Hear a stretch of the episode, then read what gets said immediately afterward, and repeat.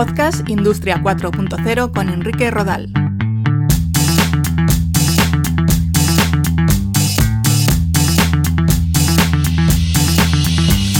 Estáis? Un saludo, bienvenidos a un nuevo episodio de Podcast Industria 4.0.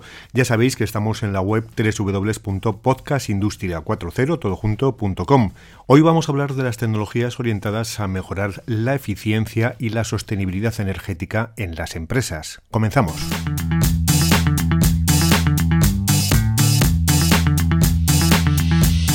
Unión Europea y otra serie de organismos y administraciones a nivel mundial han establecido planes y objetivos para reducir las emisiones de gases de efecto invernadero como el dióxido de carbono, el metano, el óxido nitroso, los hidrofluocarbonos, los perfluocarbonos y el hexafluoruro de azufre.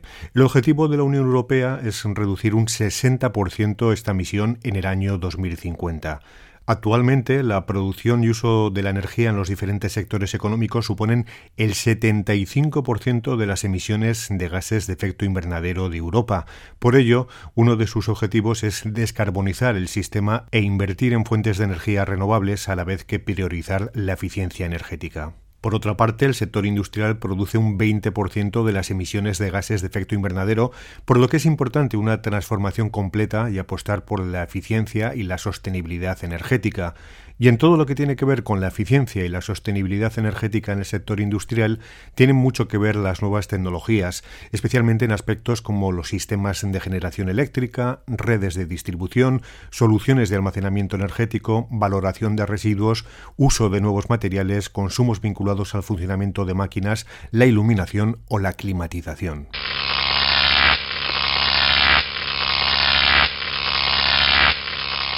Un primer concepto que cada vez está adquiriendo más relevancia es el de Smart Grid o contador inteligente. Se trata de unos contadores similares a los tradicionales, pero que tienen conectividad inalámbrica para enviar la información sobre el consumo eléctrico, de gas o de agua, en tiempo real. Gracias a algoritmos de inteligencia artificial, que incluyen tablas históricas de consumos, es posible detectar si una empresa está consumiendo más electricidad, gas o agua de la cuenta en función de su tamaño o capacidad de producción. Esto se consigue comparando estos consumos con otras empresas de envergadura o actividad similar. De forma casi inmediata, el sistema conectado al Smart Grid sería capaz de alertar de este aumento de consumo e incluso detectar cuál es la máquina o proceso causante de este incremento. Esta información nos puede servir también para establecer qué horarios son los más adecuados para realizar ciertas tareas teniendo en cuenta la tarificación de nuestro proveedor energético o para estimar variaciones de parámetros que afecten al consumo energético como la previsión de producción, las condiciones meteorológicas, las demandas de stocks, etc. Los smart grids o contadores inteligentes también alertarían a los proveedores energéticos de fallos en las redes eléctricas, de gas o de agua para poder avisar a sus clientes con tiempo. Todo ello sin olvidar las posibilidades que ofrecen respecto a predecir picos de consumo relacionados con determinadas fechas o campañas de fabricación. Por tanto, a la hora de hablar de smart grids, combinamos tecnologías como la sensórica para medir consumos, la conectividad para enviar esa información en tiempo real, la analítica de datos para tratar la información sobre consumos reales y previstos en función de fechas determinadas y la inteligencia artificial para analizar toda esa información y ofrecernos consejos y predicciones de consumo. Existen otra serie de aspectos relacionados con el consumo eléctrico o energético difícilmente parametrizables por los contadores inteligentes. Es el caso del consumo eléctrico para la iluminación o la climatización de una planta de producción. Cada entorno productivo es un mundo en este aspecto. Si disponemos de sensores de movimiento conectados a la iluminación, es posible alumbrar de forma ocasional zonas poco transitadas. Asimismo, existen sensores de luz que adecúan la intensidad a las condiciones de iluminación. La luz no será igual de intensa durante el día y la noche.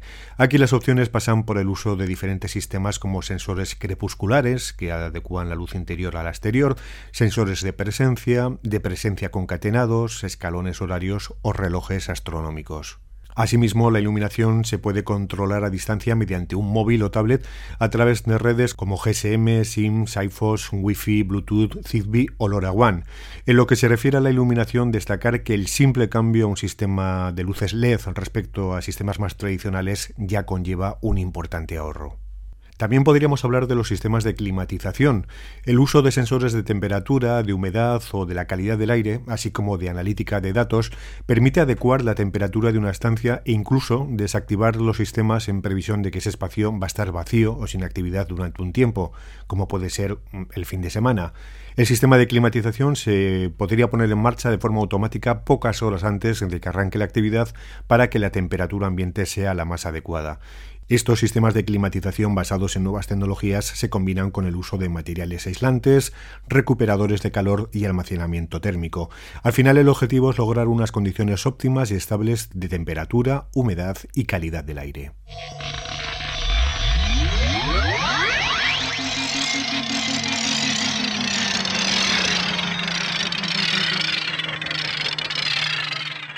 Relacionado con la sostenibilidad y la eficiencia energética, cabría mencionar las posibilidades de algunas plantas industriales de generar fuentes de energía renovables. Aquí podríamos hablar de la colocación de aerogeneradores en la parte superior de los edificios capaces de generar energía eólica.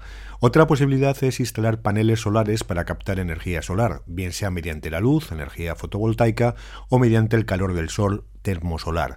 Pero hay más opciones. De hecho, hay desarrollos pensados para el aprovechamiento del calor generado en hornos o calderas, calderas de biomasa, es decir, que usan combustible que se obtienen de recursos biológicos como la madera, residuos agrícolas o estiércol. Así que, como veis, la monitorización del consumo energético en tiempo real, gracias a los datos, y la predicción y comparación de esos datos a través de algoritmos de inteligencia artificial son fundamentales para la sostenibilidad y la eficiencia energética.